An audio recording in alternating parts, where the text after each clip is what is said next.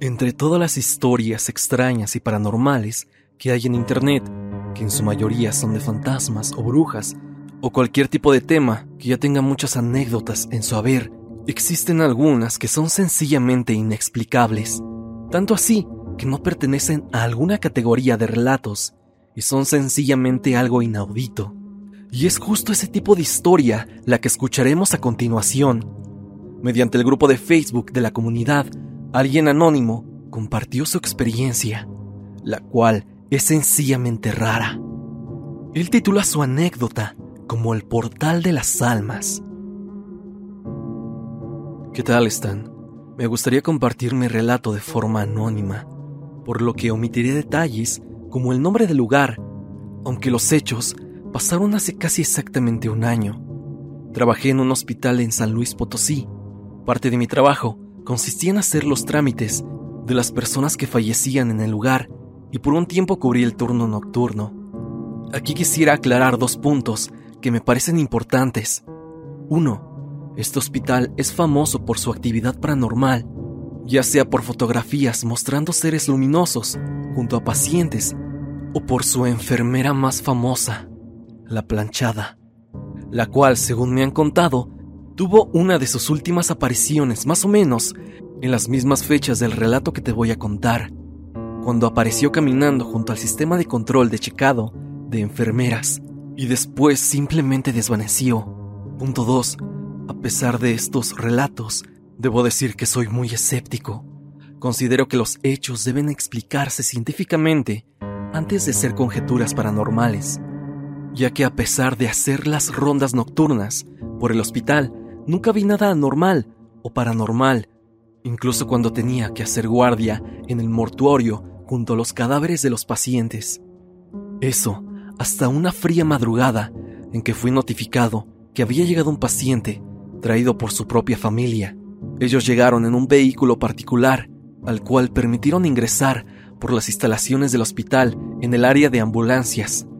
Al tomar sus datos se me informó que era un señor de avanzada edad, originario del Estado de México, el cual visitando a sus familiares en San Luis Potosí se había sentido mal y lo trajeron al hospital. Desgraciadamente el doctor de guardia me comentó que no había nada que hacer, ya que el paciente había fallecido de causas naturales, propias de su edad, por lo que después de darle la noticia y el pésame a los familiares, procedí a realizar los trámites con la funeraria de su elección para el traslado del cuerpo a lo que sería su última morada. Como cotidianamente realizaba, incluso la carroza funeraria llegó bastante rápido, así como la preparación del transporte. Esto para evitar más demora y pesar en los familiares. Todo esto aproximadamente a las 3.30 am. Todo transcurría con normalidad, incluso yo charlaba con el guardia nocturno sobre temas cotidianos del hospital. Al momento, abre la puerta para que saliera la carroza fúnebre, cuando veo en el rostro del guardia un gesto profundo de terror al mirar al cielo. En ese momento volteo y veo un gran resplandor a unos 20 o 25 metros sobre nuestras cabezas. ¿Se está quemando un cable de luz? Comentó un segundo guardia que salió de la caseta de vigilancia. No, comenta el primer guardia. Es una bruja. No, respondí. Es algo más. Como te comento, soy gran escéptico y mi análisis en ese momento era estar viendo en el aire una especie de luz de bengala de gran tamaño girando a gran velocidad. Sonaba con mucha estática y el diámetro se incrementó a unos 60 centímetros aproximadamente.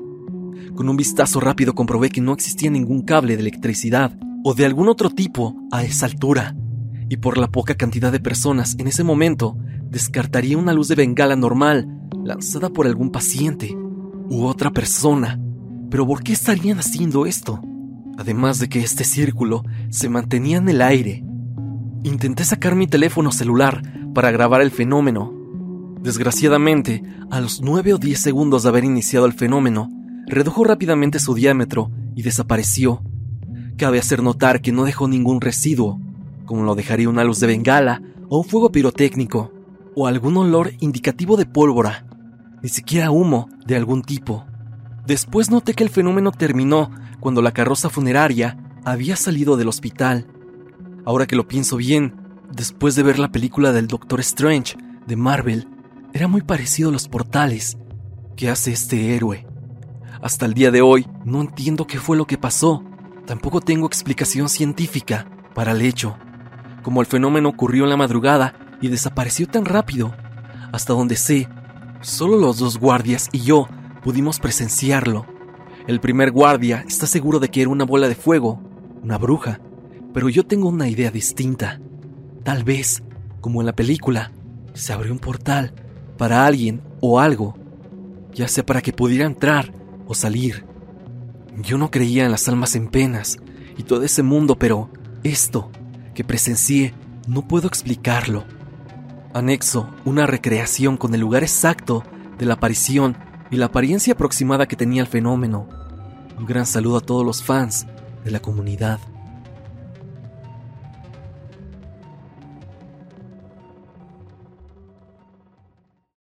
La niña del parque. Miguel Rodríguez nos manda su historia. Hola Stan. Hace unos días vi un video tuyo en donde dejaste un correo para compartir una experiencia paranormal y hoy te mando la mía. Lo que te voy a contar tiene lugar en Los Reyes, Ixtacala, en los hogares ferrocarrileros. Está a 10 minutos del metro El Rosario. Conozco este lugar prácticamente desde toda mi vida pues ahí vivieron mis abuelos. En este sitio sí que pasan cosas extrañas, desde personas que aseguran que, a ciertas horas de la noche, escuchan un carruaje pasar por las calles, hasta fenómenos de los más comunes, como escuchar a la llorona. Pero lo que te voy a contar es sin duda la más famosa de dicha zona, que si conoces a alguna persona de por aquí, te dirá que vio o que alguien le contó de esta experiencia. Esto pasó hace aproximadamente 14 años, en el parque Adolfo López Mateos. Cierto día, cuando mi familia se reunió en casa de mis abuelos, por la tarde, mis primos y yo decidimos ir a jugar fútbol a dicho parque. Hay ciertas áreas para poder jugar, pero nosotros decidimos ir a la parte final del parque, la que está pegada al lienzo charro. Allí actualmente se encuentra un parque para perros, pero antes eran canchas de fútbol todo iba normal, ya sabes. Eran esos tiempos donde nada te importaba, solo te enfocas en pasártela bien, pero de pronto, todo tomaría un rumbo diferente. Primero, debes saber que en la parte trasera del parque hay una pequeña colina, pues detrás está la autopista Naucalpan-Ecatepec, una de las porterías que daba detrás de la mencionada colina. Hubo un momento en el que el balón se fue para allá. Cuando mi primo fue a traer el balón, se quedó pasmado teniendo la vista puesta frente a la colina. Regresó muy asustado. Nos dijo que teníamos que irnos inmediatamente del parque, porque acababa de ver algo. Del susto, no podía explicarnos con claridad. Nosotros nos mostrábamos un poco confundidos, pero el ambiente se empezó a tornar extraño. Cuando estábamos jugando, estaba muy soleado, pero de pronto empezó a oscurecerse. Se empezó a nublar casi por completo. A nosotros nos dio miedo así que decidimos tomarle la palabra y salir del parque. Al caminar unos cuantos pasos, por inercia, todos volteamos nuevamente a las canchas, y lo que vimos jamás lo olvidaré. Era una niña, totalmente de negro. Estaba sentada, abrazando sus pies, como si fuera una posición fetal. Tenía la cabeza sobre sus rodillas, además, su cabello cubría toda su cara. Esta niña no la habíamos visto y no tenía por qué estar ahí. Esa niña, con la cabeza todavía agachada, se incorporó y vimos que no estaba tocando el suelo, estaba flotando. Nosotros estábamos en shock. Entonces, sin pensarlo dos veces, salimos corriendo del parque. Hay una puerta frente a Avenida de los Barrios, así que en vez de recorrer todo el parque, rumbo a la puerta principal, decidimos salir por ahí. Mientras corremos por la avenida, volteamos hacia el parque y la niña nos venía siguiendo. Ella venía casi a la par de nosotros. Lo más aterrador de todo es que seguía flotando. Y digo esto porque no se le veían los pies. Nosotros nos dirigimos hacia la calle que está frente a la entrada principal del parque. Corriendo se supone que nos tardaríamos aproximadamente cinco minutos en llegar, pero en serio que parecía que el camino no tenía fin, por más que avanzábamos. Salimos del parque y por fin llegamos a la casa de mis abuelos. Todos mis familiares estaban angustiados y preocupados. Notaron que de verdad estábamos muy pálidos. Cuando finalmente nos tranquilizamos, les explicamos lo que acabábamos de experimentar. Automáticamente nos dijeron, acaban de encontrarse con la niña del parque. Nos contaron que existe el relato que asegura que una niña fue abandonada justo ahí en el parque. Posteriormente salió de él y fue atropellada en la autopista que te mencioné en un principio. Desde ese día, el alma de la niña anda en pena en el parque.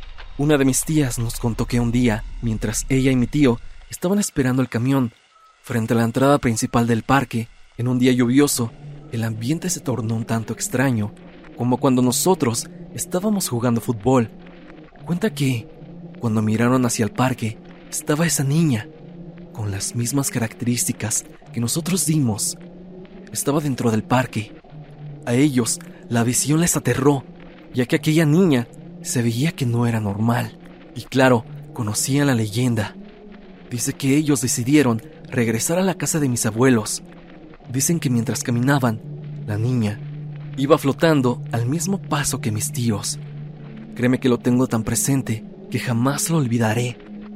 Queda a tu criterio si consideras verdadera mi historia, pero reitero, si conoces a alguien de la zona, te aseguro que, si no vivió algo parecido, conoce a alguien que sí lo hizo. Espero y te haya gustado la historia. Sería muy grato si la compartes con la comunidad. Quizá haya alguien que conozca la historia. La dirección del parque, por si quieres buscarla, o por si la comunidad quiere buscarla, es Avenida Somex, guion Avid, Los Reyes Ixtacala, segunda sección. Esto en Tlanepantla de Vaz. Esta es mi historia, Stan. Gracias por leerla. Te mando un gran saludo y suerte en los canales.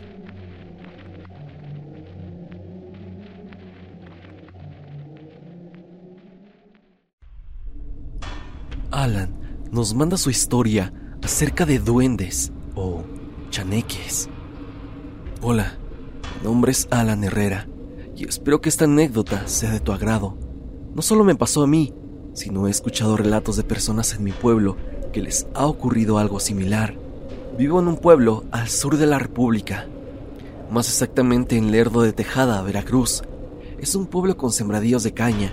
En su vasta vegetación, lo que más abunda es la caña.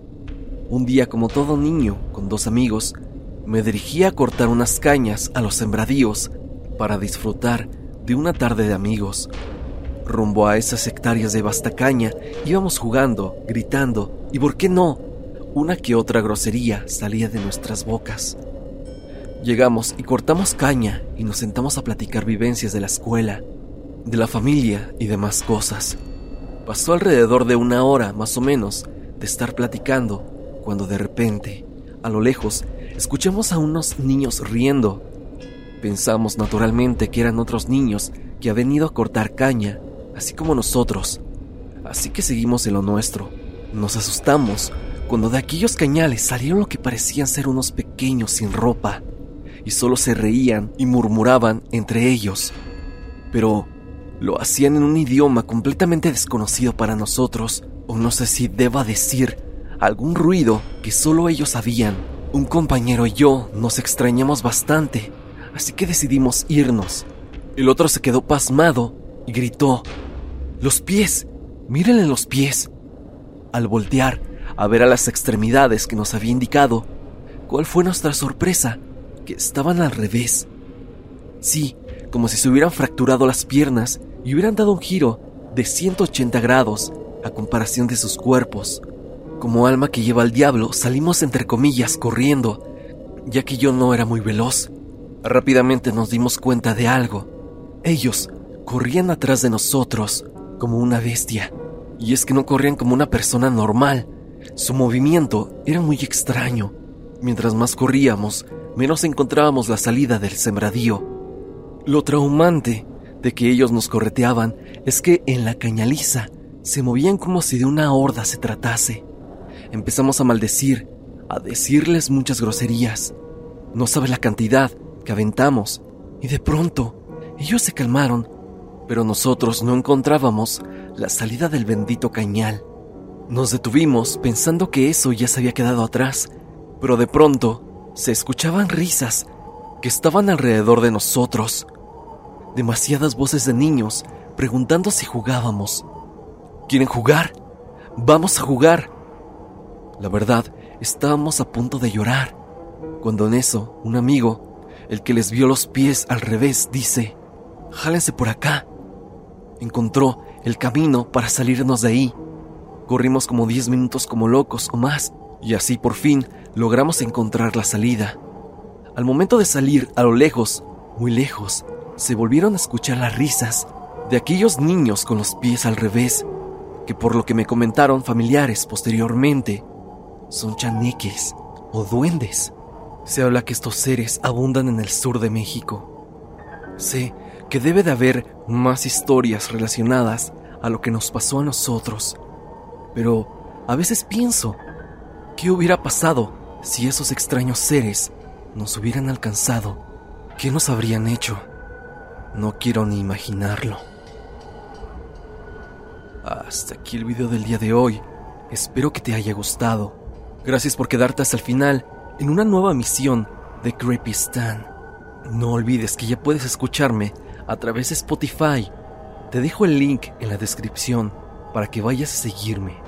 Recuerda que si tú tienes alguna anécdota paranormal, puedes enviarme al correo evidencia.tristan.gmail.com o bien unirte al grupo de Facebook llamado Tristan Relatos Comunidad y así también la comunidad va a poder leerla. Sin más que decir, no te olvides de que yo soy Stan y te deseo dulces pesadillas.